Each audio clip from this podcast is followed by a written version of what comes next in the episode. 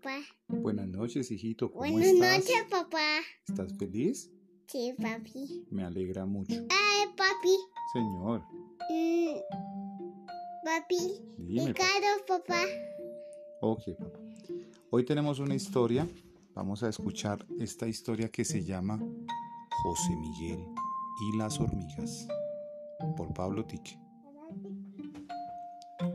En la casa de José Miguel acostumbran a jugar con los carros, con los muñecos, con las fichas y de un tiempo para acá con plastilina, ¿cierto?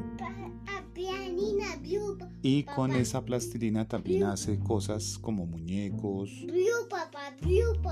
Sí, papá.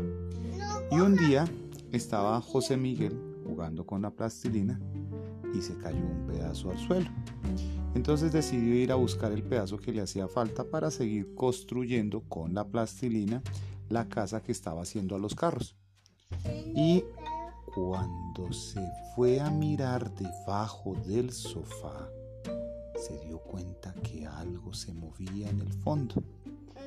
Entonces se metió más adentro para ver qué era y de pronto vio una hormiga. Una hormiga pequeñita de color café, seis patas y el par de antenas que la delataban. No, blue, papá. Estaba cerca a la plastilina de color azul. José Miguel le preguntó a la abuelita, Tata, ¿qué es eso? Y la abuela le miró y le dijo, Mijo, eso es una hormiga.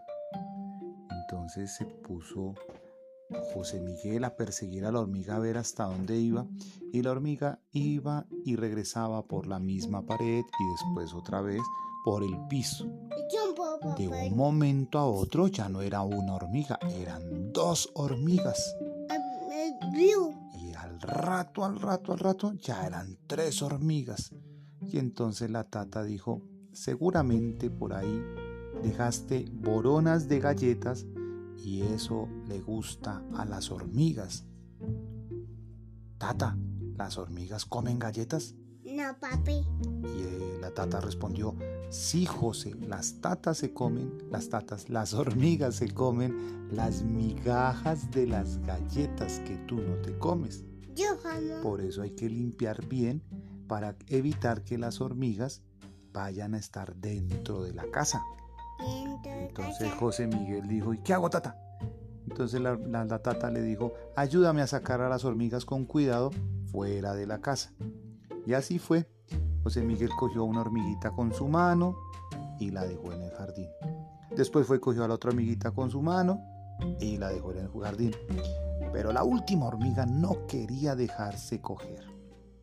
Entonces José Miguel buscó una pala y con la pala cogió a la hormiga y a esa también la dejó en el jardín.